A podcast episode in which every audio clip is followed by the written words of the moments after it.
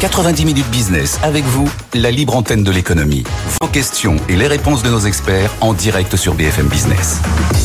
Comme chaque jour sur BFM Business, la libre antenne de l'écho, vous pouvez nous adresser vos questions, vos commentaires.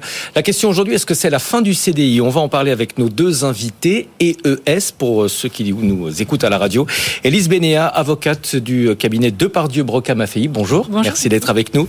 Et bonjour également à vous, Delphine Jouen, associée d'Ender B, je le prononce bien, euh, essayiste et euh, conférencière. D'abord peut-être euh, un état des lieux, mais quels sont les chiffres du CDI en France? Alors, euh, ils ont augmenté. Euh, après, le, après le Covid, on a constaté une augmentation des embauches en, en, CDI, puisqu'en 2022, on avait à peu près 5 millions euh, de CDI, ce qui représentait une, belle augmentation par rapport à, à, à, 2021, à peu près une dizaine de pourcents. Et ça a aujourd'hui plutôt tendance à baisser. Mais on n'a pas encore les chiffres sur l'intégralité de l'année 2023, mais on a une, un léger retrait des CDI en 2023. Mais est-ce qu'on sait aujourd'hui quelle est la proportion de personnes qui sont embauchées en CDI Alors peu par rapport à toutes les embauches. Alors embauche en contrat de travail, hein, c'est-à-dire CDI, CDD, intérim. Euh, la proportion c'est euh, quasiment euh, 80% de d'embauche en CDD ou en intérim, donc contrat court, contrat précaire, euh, et le reste, le reste en CDI. Delphine, ça vous surprend? 80% d'embauches qui ne sont pas en CDI euh, Ça me surprend, euh, oui et non, dans le sens où après le Covid, on a eu aussi une réflexion autour euh, du travail et de la façon dont on souhaitait travailler. Donc on a vu aussi l'augmentation assez forte et conséquente du statut d'auto-entrepreneur parce que justement, le fait d'avoir vécu dans un espace-temps peut-être un petit peu parallèle, une sorte de parenthèse, les travailleurs que nous sommes tous ont finalement peut-être réfléchi à la façon dont ils souhaitaient peut-être renouveler la façon dont il, euh, travaillait, d'où la réflexion aussi autour de l'auto-entrepreneuriat, la volonté peut-être d'avoir un peu plus de liberté dans la façon d'organiser son temps de travail. Plus de liberté, mais est-ce que c'est pas aussi, euh, Elise, une forme euh, d'ubérisation? Du monde du travail. C'est une critique qu'on entend souvent. Oui, oui, oui, tout à fait. On, est, euh, on, est en, en, plein dedans en fait. Hein. Donc euh, l'ubérisation, en fait, c'est, bah, ça vient de, ça vient d'Uber hein, qu'on connaît, euh, qu'on connaît tous, hein, le, service de transport euh, automobile urbain. Euh, et l'ubérisation, en fait, est rentrée dans le, le, petit Larousse en 2017 et c'est défini comme étant en fait la remise en cause d'un modèle économique traditionnel par l'arrivée d'un nouvel acteur qui va en fait proposer des prix moindres avec un même service et plutôt par euh, le travail d'auto-entrepreneurs ou d'indépendants et non de salariés, et généralement via des plateformes sur Internet. Mmh. C'est ça la définition de l'ubérisation. Donc on sent une remise en cause d'un modèle.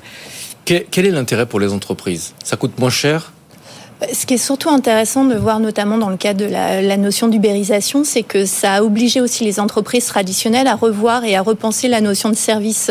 Parce que avec l'arrivée justement, de l'offre Uber, finalement, on s'est rendu compte que l'offre de taxi traditionnelle pouvait être un petit peu faible par rapport à des attentes, par rapport à une qualité de service qu'Uber proposait avec euh, justement une prestation euh, de l'eau, euh, des chauffeurs peut-être un peu plus serviables ou un peu plus attentionnés. Et puis surtout une offre digitalisée. Donc ça a amené aussi des acteurs traditionnels à repenser leur mode de travail, leur mode de, de service. Donc et c'est un aiguillon en fait pour les acteurs déjà en place. Donc ouais. on peut aussi se dire que c'est, euh, ça a des vertus positives dans l'amélioration de service, que la concurrence et l'apport de, de la dimension concurrentielle est une chose positive pour améliorer les pratiques. Après c'est autre chose dans la dimension peut-être contractuelle, notamment mmh. pour les euh, pour les travailleurs qui euh, ont été amenés à travailler sur ces plateformes et les, et les et, et les différentes euh, réflexions euh, juridiques qui ont amené euh, l'ubérisation. Hum. Mais les entreprises ne pourraient pas, euh, les entreprises qui fonctionnent sur ce modèle d'ubérisation ne pourraient pas fonctionner si leurs euh, leurs collaborateurs étaient tous des salariés. On sait qu'il y aura une équation, euh... oui, une équation financière qui ne serait pas tenable. Exactement, parce qu'en fait l'idée c'est évidemment de, ça permet de réduire les coûts, hein, parce que qui dit par exemple mise en relation d'un client directement euh, dit réduction des coûts de marketing, des coûts de publicité, et puis euh, flexibilité, parce qu'on effectivement on ne prend pas des salariés, on prend des, des, des, des personnes dont on exige qu'ils se mettent en auto-entrepreneur, euh, sur ce statut d'auto-entrepreneur. Et du coup, effectivement, il y a plus de flexibilité et un coût euh, de main-d'œuvre moins important. Vous êtes avocate, euh, Élise. Euh, que dit euh, le cadre réglementaire? Est-ce que le droit du travail s'applique aux travailleurs indépendants de ces plateformes? En principe non. il y a même une présomption normalement de non-salariat pour toutes les personnes qui sont indépendantes. donc le droit du travail ne s'applique pas, le code du travail ne s'applique pas, toutes les protections qui vont avec ne s'appliquent pas, jusqu'à ce qu'on arrive à des situations potentiellement d'abus dont on a pu entendre parler, puisqu'on a eu pas mal de jurisprudence sur la question, jusqu'à la Cour de cassation, qui a considéré dans certains cas que des plateformes étaient en réalité des employeurs parce qu'elles étaient trop euh, intrusives euh, par rapport à l'autonomie qu'on doit avoir quand on est euh, un travailleur indépendant. Donc ça veut dire quoi? Ça veut dire que pour les plateformes, par exemple Uber ou une précédente, le, premier, la première décision vraiment qui a été prise, c'était en 2018 par la Cour de cassation sur une société qui aujourd'hui a disparu, qui s'appelait Easy, même concept que Deliveroo, donc livreur à vélo, qui était des indépendants. Et en fait, la plateforme leur imposait tellement de contraintes contrainte d'être toujours euh, connectés, euh, contrainte euh, une géolocalisation, donc ils étaient total, tout le temps contrôlés, et puis surtout un pouvoir de sanction, c'est-à-dire que s'ils ne se connectaient pas ou refusaient plusieurs fois une course, eh bien ils étaient déconnectés automatiquement de la plateforme et potentiellement sanctionnés financièrement. Est-ce que, est -ce que ces plateformes, elles risquent une, requalification systématique des, travailleurs euh, indépendants à, des salariés. On a vu que la justice n'allait pas toujours dans le même sens. Hein. Non, effectivement. Alors, tout dépend en fait des indices de, la relation entre la plateforme et le travailleur indépendant. Euh, par principe, ils ne sont pas salariés. Ils le deviennent et il y a eu des requalifications à partir du moment où on a considéré que le critère essentiel du contrat de travail, qui est le lien de subordination, était présent dans cette relation, dans ce rapport-là. Et le lien de subordination, c'est vraiment le cœur du pouvoir de direction d'un employeur. Donc, si on retrouve un lien de subordination dans la relation, il y a une requalification en contrat de travail. Et la subordination, par exemple, c'est le contrôle et c'est la sanction. Et très souvent, lorsque la Cour de cassation a requalifié des, rapports euh, euh, d'indépendants en salariat, c'est parce que, à un moment donné, dans les rapports entre la plateforme et les travailleurs, la plateforme avait une capacité de sanction, pas une sanction disciplinaire, pas un avertissement, évidemment. C'était, ça se manifestait différemment, comme déconnecté, sanctionné. Il y avait un refus de course parce que le, le travailleur indépendant n'était pas disponible. Et bien, au bout de une ou deux fois, notamment chez Uber, et eh bien la déconnexion automatique faisait qu'ils étaient sanctionnés financièrement euh, par la plateforme. Et ça, on a considéré que c'était un pouvoir de direction d'employeur. On parle souvent des, des auto-entrepreneurs comme un, un système, un statut qui est subi par euh, les auto-entrepreneurs souvent parce qu'on ne leur laisse pas le choix. Est-ce qu'il n'y a quand même pas des, aspirations chez ces auto-entrepreneurs qui fait qu'ils aiment ce statut? Je pense qu'il y, a des, aspirations alors qui sont peut-être remises en cause par la nouvelle flexibilité aussi que les entreprises apportent, qui n'était pas forcément le cas euh, préalablement le, le Covid. Et c'est vrai qu'on s'est rendu compte notamment avec le Covid que euh, ce que je vais appeler, euh, je vais faire une référence au théâtre classique, l'unité euh, de temps, de lieu et d'action. avant le Covid, on avait généralement l'habitude de travailler sur des, sur des tranches horaires à peu près définies. Donc là, l'unité de temps au moment du Covid a totalement explosé parce que finalement, on a réajusté son temps de travail un peu en fonction de l'organisation aussi de sa famille et, et des moments à la maison.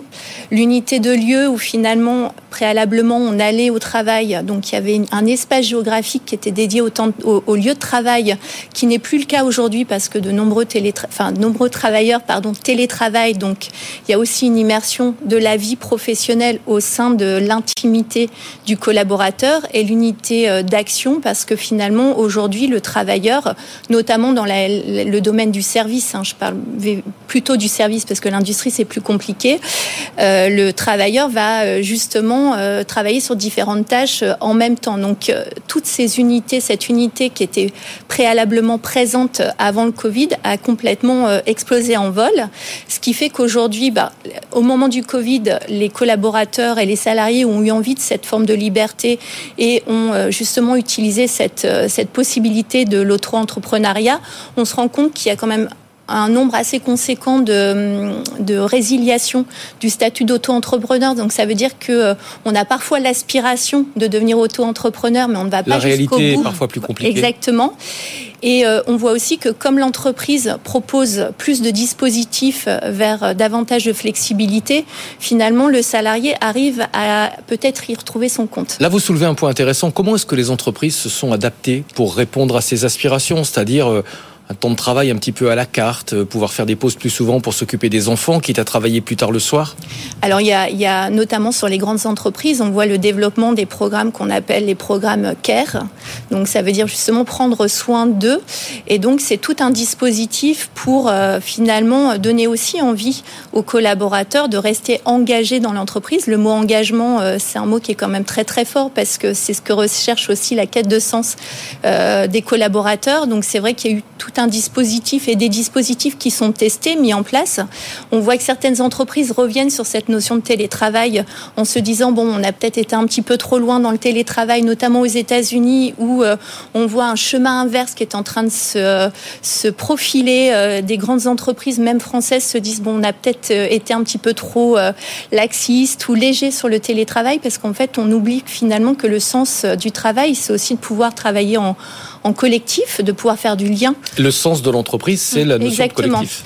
Et c'est vrai que l'entreprise aujourd'hui dépasse aussi le cadre et la dimension purement économique. On s'en rend compte avec toute la dimension autour de, des statuts d'entreprise à mission, de bicorp, de raison d'être, où l'entreprise finalement prend une place importante dans la société pour avoir un rôle, un rôle parce qu'aujourd'hui les salariés veulent pouvoir aussi s'investir au sein d'une entreprise qui a une fonction au sein de la société. Est-ce que vous pensez que ce recul sur la question du télétravail, puisqu'on a vu effectivement un certain nombre d'entreprises faire marche arrière, ça peut de nouveau favoriser euh, l'auto-entrepreneuriat? Alors, je ne sais pas si c'est vraiment un recul, c'est finalement, on a testé en étant, euh, je vais dire... Rappelez-vous, pendant le Covid, certaines entreprises avaient annoncé le full télétravail, c'est-à-dire que les employés ne venaient jamais au bureau, sauf pour des réunions importantes.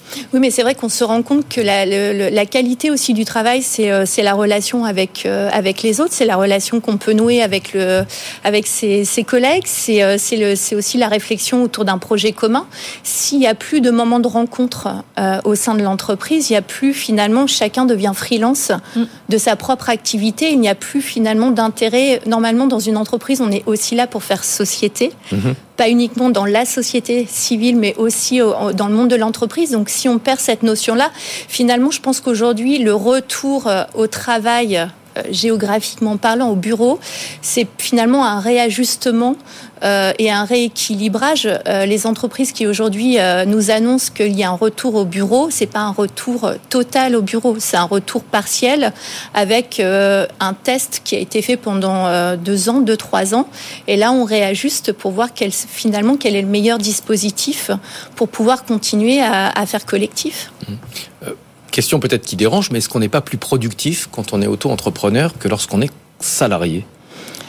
C'est euh, alors c'est totalement différent parce qu'on a un, emploi du temps et un temps qui nous est totalement euh, propre. Ça veut dire qu'il faut avoir aussi une discipline euh, personnel pour pouvoir se dire le matin, je me lève, euh, j'ai bien sûr la passion de mon métier, mais je me lève et je me dis comment j'organise mon temps de travail.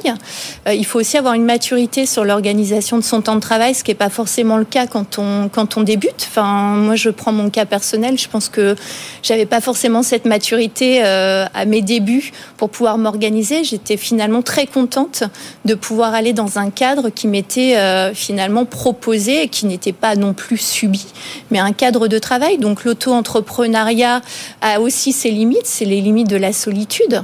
Euh, être seul quand on doit prendre des décisions, c'est parfois extrêmement compliqué. Hum. Euh, la question, on vous la rappelle, est-ce la fin du CDI Vous pouvez euh, nous envoyer vos commentaires, nous poser vos questions également sur les réseaux sociaux et ou par mail avec vous at bfmbusiness.fr. Élise, quels sont les avantages juridiques du CDI Est-ce que c'est toujours aussi indéterminé pour le temps de travail qu'on veut bien le dire. Oui, alors ça, reste, euh, ça, présente beaucoup d'avantages hein, d'être en CDI puisqu'on est donc salarié, couvert par le code du travail, avec toutes les protections et toutes les garanties que ça représente. Euh, par exemple, typiquement, euh, lorsque la relation de travail doit se terminer, eh bien, un employeur ne peut pas y mettre fin comme ça du jour au lendemain. Il doit faire une procédure de licenciement, avoir un motif de licenciement. Euh, il y a une indemnité qui est versée à partir d'une certaine euh, d'une certaine ancienneté. donc tout ça est un est un cadre protecteur. Et puis surtout, lorsqu'on est licencié, on bénéficie de l'assurance chômage. Donc il y a un filet de sécurité derrière pour pouvoir rebondir, avoir un revenu de remplacement et retrouver un autre un autre emploi. Et puis par rapport à ce que vous disiez effectivement sur le fait d'être auto-entrepreneur et d'être aussi seul, c'est qu'il y a aussi l'intérêt de la formation en entreprise. On bénéficie aussi d'un parcours de formation, d'un plan de formation qui sont obligatoires pour s'adapter à l'évolution de son emploi, pour améliorer son employabilité, justement si on est au chômage que l'auto-entrepreneur n'a pas seul ou doit financer seul. Formation officielle ou officieuse, qu'on apprend également en observant ses collaborateurs. Oui, lorsqu'on est en entreprise. Oui, tout à fait. Et pour les dispositifs de formation officielle, est-ce que l'auto-entrepreneuriat euh, offre euh, euh, des, des droits sous une forme ou sous une autre Alors, euh, si on parle des, des, auto-entrepreneurs, des plateformes, oui, les, parce que les plateformes ont une certaine. Euh, euh, il y a une législation qui est, qui est sortie en 2018 et, puis en, en, complétée en 2019 où effectivement les plateformes ont, ont, été obligées d'avoir une certaine responsabilité sociétale, quand même sociale par rapport à, à, leurs travailleurs, bien qu'ils soient indépendants. Et il y a une obligation de contribuer effectivement à la formation et d'abonder dans ce qu'on appelle le compte personnel de formation. Donc pour cette travailleurs-là spécifiques, oui. Pour les auto-entrepreneurs en général hors plateforme, non. C'est propre à chacun, c'est-à-dire que c'est à chacun de considérer qu'il a besoin d'être formé et de financer sa formation. Euh, Delphine, est-ce que le, CDI est toujours vu euh, par les candidats comme le Saint Graal, c'est-à-dire quelque chose qu'on veut absolument? Alors, c'est finalement plus sous l'influence de la société que le CDI reste le Saint Graal, parce qu'aujourd'hui, vous allez voir un, votre banque pour emprunter, pour acheter votre premier bien immobilier. Quand on voit euh, les chiffres sont sortis euh, hier soir, on montrait justement au, au, JT le, le, montant si on veut acheter un 50 mètres carrés à Paris ou à Lyon. c'est des, des montants de salaire qui sont quand même assez conséquents, donc qui privent aussi aujourd'hui la jeunesse de, de pouvoir acheter et bénéficier de son premier achat et de son premier emprunt. On se rend compte qu'aujourd'hui, si vous allez voir votre banque, si vous n'avez pas de CDI, c'est difficile déjà qu'elle considère avec sérieux votre proposition euh, d'achat si en plus vous n'avez pas d'apport. Alors là, on vient de voir que Bruno Le Maire avait euh, enfin, émis l'idée qu'on puisse d'assouplir les conditions d'accès au crédit, mais il parlait plus de la durée, la durée de remboursement, 27 ans contre maximum contre 25 actuellement, à condition qu'il y ait des travaux de rénovation. Mais vous avez raison, quand on va avoir une banque, si on n'a pas de CDI, c'est très très compliqué de décrocher un prêt immobilier. Voilà, donc il y a ce, cette euh, dimension très rationnelle autour du CDI, mais il y a aussi la dimension presque presque philosophique où on se dit que euh, euh, la liberté, elle peut se, réaliser en gagnant finalement euh, en autonomie et en flexibilité, mais c'est pas forcément pour autant que c'est en étant seul. La liberté, elle peut aussi se conquérir au sein d'une entreprise, d'où la réflexion et les réflexions aujourd'hui qui sont menées par les entreprises autour des notions de flexibilité, d'autonomie, pour pouvoir justement favoriser l'engagement et, et préserver peut-être cette notion de CDI. Après, on ne sait jamais ce que l'avenir euh, nous, nous réserve, mais c'est vrai que aujourd'hui, si on fait l'état des lieux du CDI, ça reste quand même, notamment dans un monde qui est extrêmement euh, volatile, qui est extrêmement inquiétant, le fait de pouvoir se sécuriser soit en se disant c'est bon, j'ai mon premier CDI, et généralement en France, le premier CDI, il est c'est à l'âge de 29 ans. Euh, j'ai regardé un peu les, ce qui est quand même assez, assez tardif. Assez tard, oui. Mm, mm. Euh, et un premier emploi, on y reste euh, maximum 5 ans. Donc c'est un peu plus que l'amour selon Frédéric Bergbélé. c'est pas 3 ans, mais 5. Mais c'est vrai que le CDI reste quand même le Graal aujourd'hui et peut-être encore plus dans une société qui est quand même assez inquiétante. Et dans l'entreprise, il y a aussi souvent ce, ce sentiment que les personnes en CDI n'ont pas le même poids, la, la, même aura que les autres Il y a toujours une prime au CDI je ne sais pas s'il y a une prime au CDI, mais euh, c'est vrai que le fait de bien connaître finalement la société, d'être, euh, de connaître aussi les rouages d'un point de vue euh, hiérarchique, peut-être un peu plus politique, permet aussi d'avoir des clés de compréhension de l'entreprise qui sont plus faciles à acquérir avec le temps que le collaborateur qui va être là en CDD ou sur une mission d'intérim.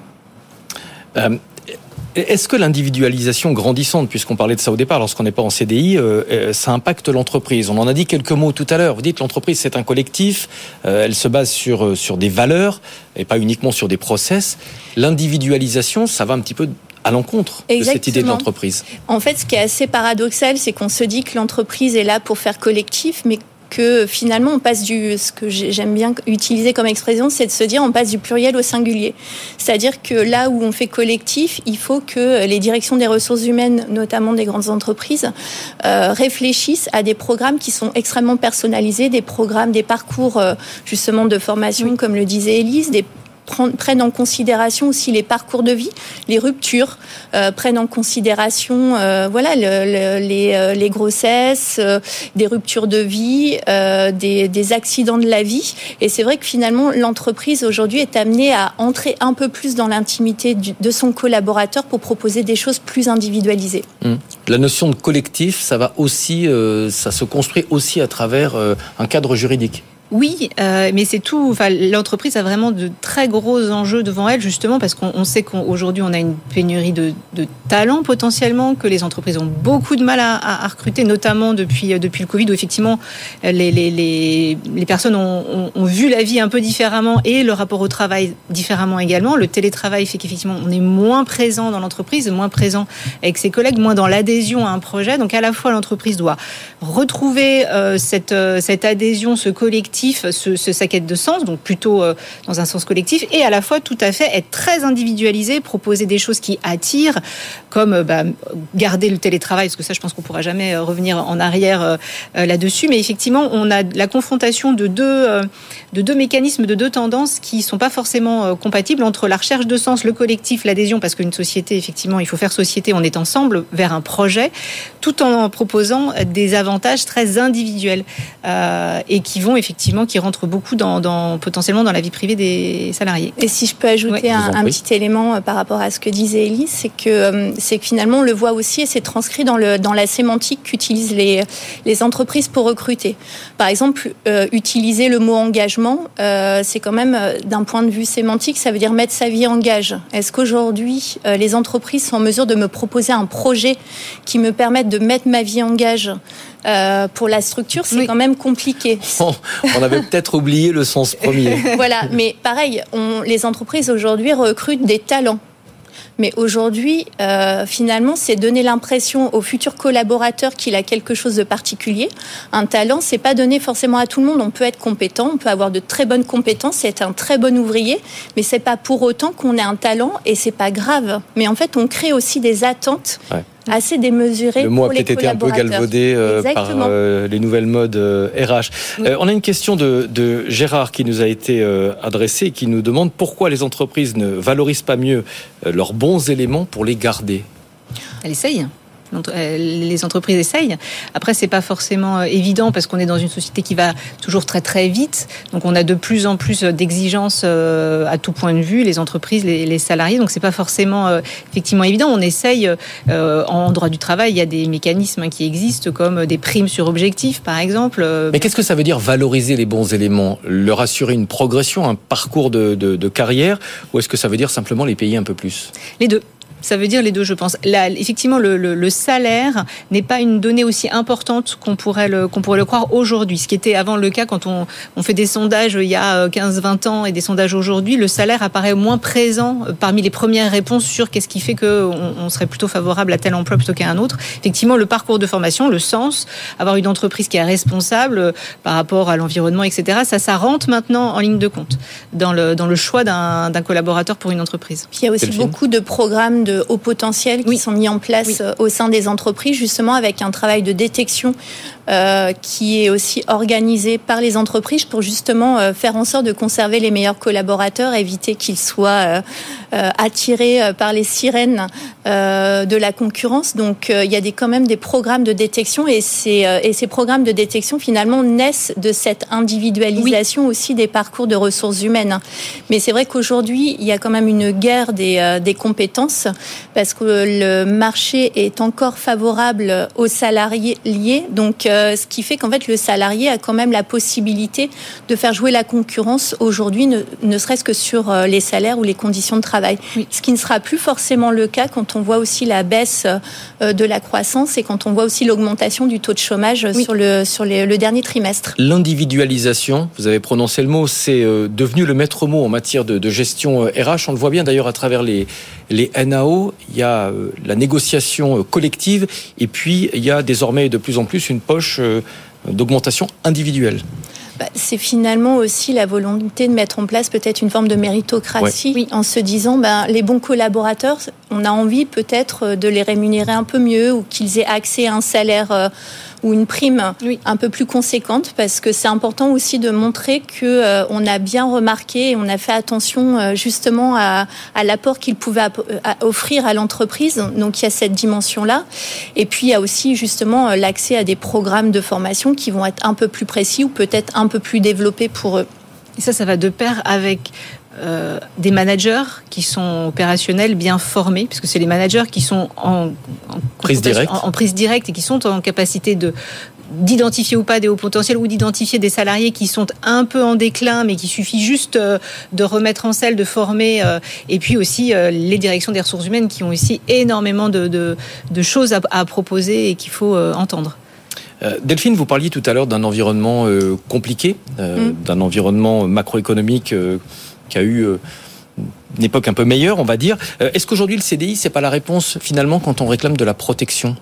Si, totalement. Enfin, c'est vrai que la CDI est un élément, protecteur. Et au-delà même du CDI, on se rend compte que les entreprises mettent aussi en place finalement des euh, de rémunération qui dépassent même le, je vais dire, la, la pure dimension salaire avec euh, justement une mutuelle euh, qui, qui est extrêmement favorable, une protection sociale favorable, parfois des places en crèche, des forfaits mobilité durable pour aussi utiliser son vélo plutôt que de prendre mmh. Sa voiture. Donc en fait, aujourd'hui, le CDI est, un, est une réponse à l'insécurité de notre environnement euh, et, et c'est une réponse qui aussi s'accompagne avec un de mesures.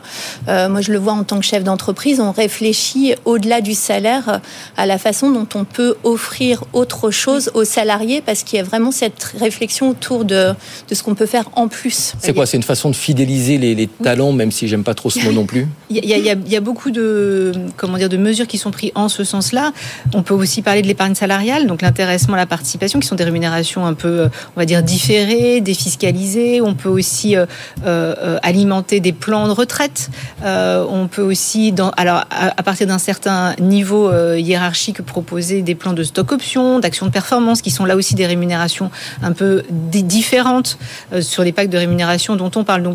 Et, là, pour le coup, c'est effectivement l'objectif est de fidéliser des hauts potentiels, puisque euh, l'idée étant de ne euh, pouvoir conserver cet avantage que si on est resté quelque temps dans l'entreprise et si on est présent à un certain moment dans l'entreprise. Euh, donc ça fidélise.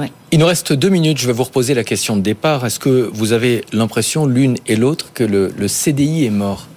Jean-Marc Daniel nous parlait tout à l'heure d'un anachronisme.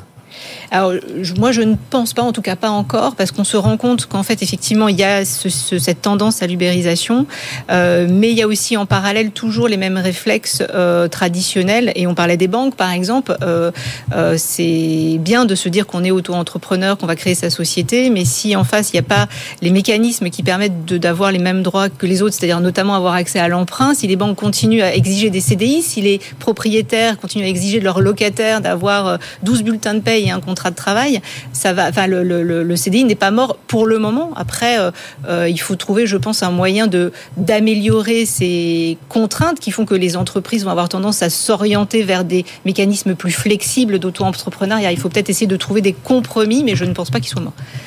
Vous êtes, vous êtes d'accord, Delphine euh, C'est pas le, le le, CDI n'est pas mort, mais il faut savoir valoriser les autres formes euh, de travail. Exactement. Je pense que la mort du CDI peut encore attendre. Mhm. Si je fais une petite référence à James Bond, euh, voilà, il y aura d'autres possibilités, d'autres, de toute façon, d'autres propositions. On voit aussi que certaines entreprises permettent à leurs collaborateurs de finalement vivre en, province et euh, leur proposer des places de coworking dans le dans le lieu où ils habitent. Donc il y a plein de tests. En fait, on est dans une finalement sur un temps très très court. Il y a plein de tests qui sont faits d'un point de vue ressources humaines. Donc euh, on peut aussi se dire faisons confiance euh, à l'avenir, même s'il n'est pas forcément toujours réjouissant, pour euh, trouver aussi d'autres solutions qui permettent finalement à la fois de répondre aux attentes des entreprises et des collaborateurs. Mais pour le moment, le fait d'avoir cette forme de compromis avec cette flexibilité, cette autonomie, c'est quand même ce à quoi pouvait aspirer le collaborateur. cette, évolution, pardon, a été, a été, très rapide en fait. en vous écoutant, effectivement effectivement, on, parle de tendance sur un, temps très court hein, par rapport au temps, au temps habituel. Donc là, on est en train d'essayer de, trouver des solutions sur une évolution qui a été qui, est très qui est très récente. Donc c'est compliqué d'en tirer vraiment des tendances. Merci beaucoup à toutes les deux d'être venues en plateau. Élise Bénéa, avocate au cabinet Depardieu Brocam AFI. Et merci à vous également, Delphine Jouen, associée d'Enderby, essayiste et conférencière. On se retrouve demain à midi pour une nouvelle édition de 90 minutes business. Très bonne journée.